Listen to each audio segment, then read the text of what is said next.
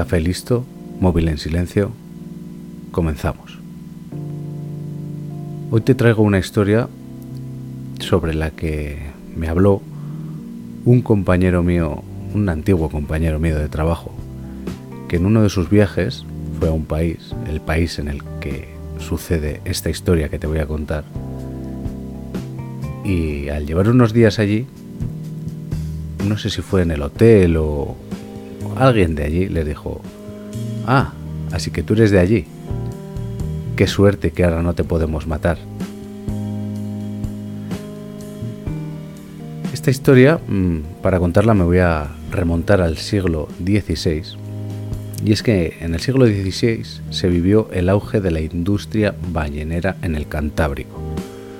Los pescadores vascos, gallegos, asturianos, cántabros aprovechaban la estancia de las ballenas en el mar Cantábrico mientras tenía lugar el periodo de partos para desarrollar un lucrativo comercio. Eh, cazar ballenas, básicamente.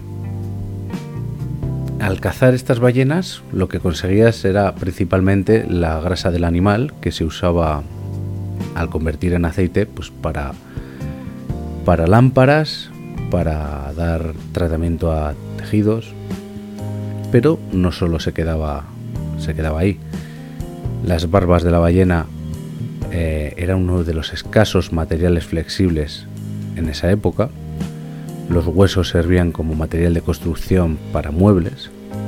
Y la carne en España apenas se consumía, pero se salaba y se vendía a los franceses. Ya sabéis, esos que comen caracoles y que tienen gustos muy refinados y raros. En las décadas de 1550 y 1570, el negocio registró su etapa de mayor apogeo. El mercado estaba más bollante que nunca. En esos tiempos la flota estaba formada por una treintena de barcos, más o menos, tripulados por más de 2.000 hombres que capturaban unas 400 ballenas cada año. Eh, tenía que ser una imagen espectacular. Ver un barco de aquellas épocas cazar un animal tan inmenso.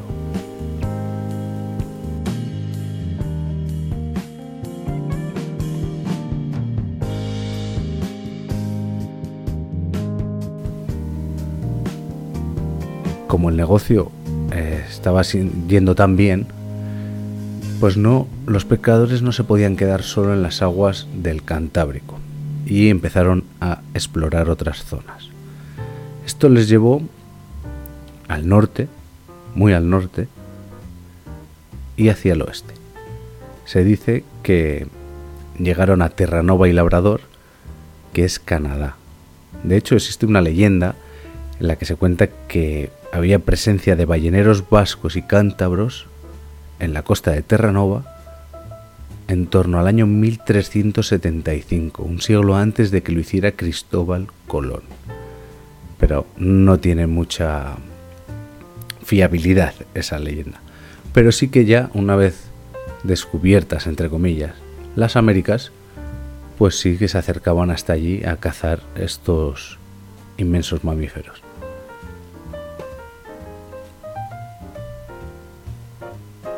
Y nos vamos a la fecha que trae esta historia, 1615. A mediados de verano, cerca de 12, de 12 buques balleneros arribaron en Islandia para iniciar la temporada de caza. Tres de ellos permanecieron en esas aguas y los demás siguieron navegando hacia Noruega. Cazaron alrededor de 11 ballenas y vendieron la carne a los habitantes locales. Y cuando los barcos estuvieron listos para zarpar, para volver a casa después de la faena, un terrible vendaval destrozó los barcos contra las rocas, causando la muerte de tres hombres. El resto de la tripulación se salvó y llegaron a la costa para ponerse a salvo. Estos tres barcos estaban capitaneados por Pedro Aguirre, Esteban Tellaría y Martín de Villafranca.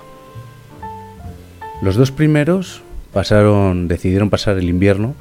Aquí es donde vas a apreciar mi fino acento islandés. Pasaron el invierno, como decía, en Bad Neyri, ¿vale? Y el grupo de Martín se dividió en dos y fueron hacia Dira, Diraf Bueno, muchas consonantes, pero tenemos eso, los tres barcos, las tres tripulaciones, dos se van hacia una zona y otras se dividen en dos y viajan a otra zona. Los dos primeros no tuvieron demasiados problemas con la población local, pero uno de los grupos de Martín de Villafranca tuvo un conflicto con la población local. Les acusaron de pillaje ya que entraron a la fuerza en una casa vacía de un comerciante de Pinjeiri y se abastecieron de pescado. Acamparon allí y ese pequeño incidente, junto a una amenaza previa a un pastor,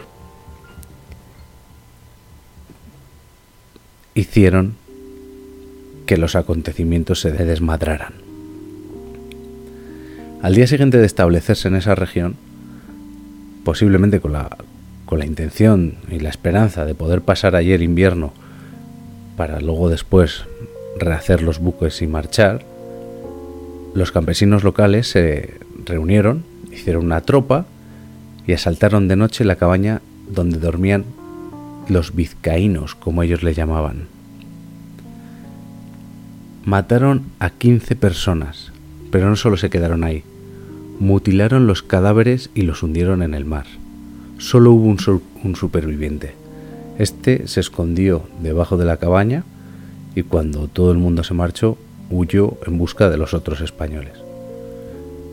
Tres días después de la matanza, el sheriff Ari Magnusson convocó un juicio en Suavik. Perdón por, por esta pronunciación en la sesión, 12 jueces declararon proscritos a todos los náufragos, alegando como justificación los incidentes que habían causado en la población. Ya sabes, si te entran en una casa y te la saquean, puedes coger una turba enardecida y matar a 15 personas.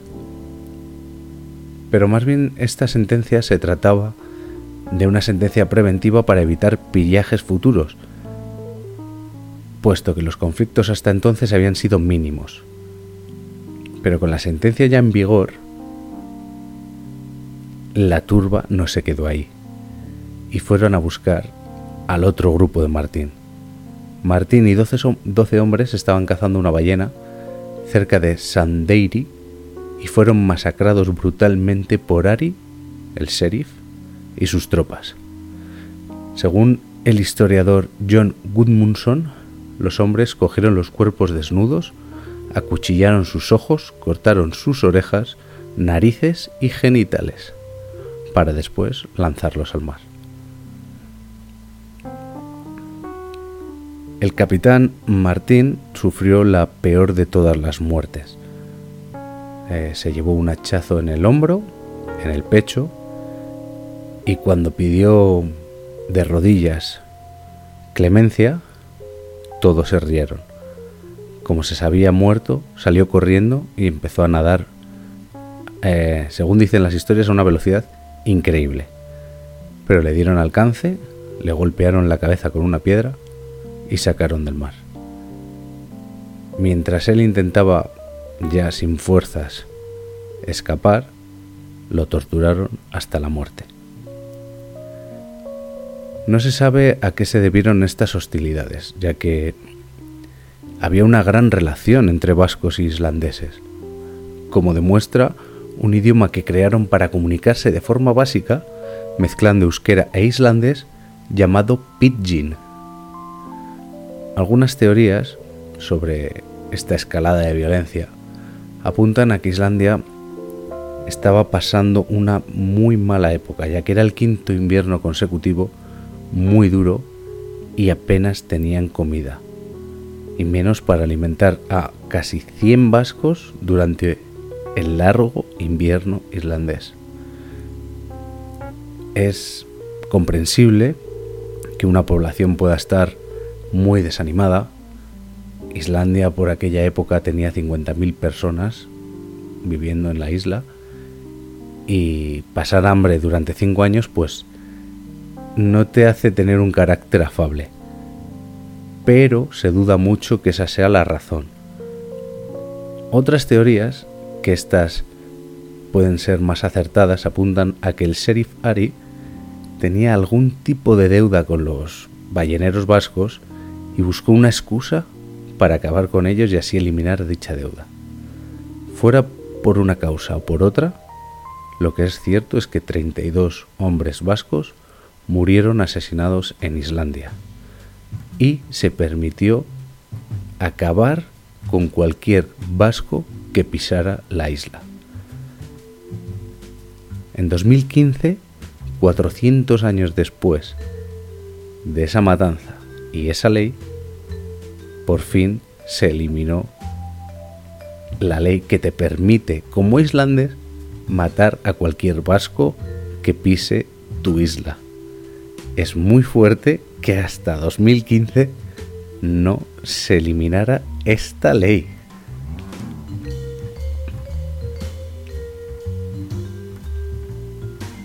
Y como lo prometido es deuda, en menos de 15 minutos te he contado algo que te ha entretenido o te ha despertado curiosidad.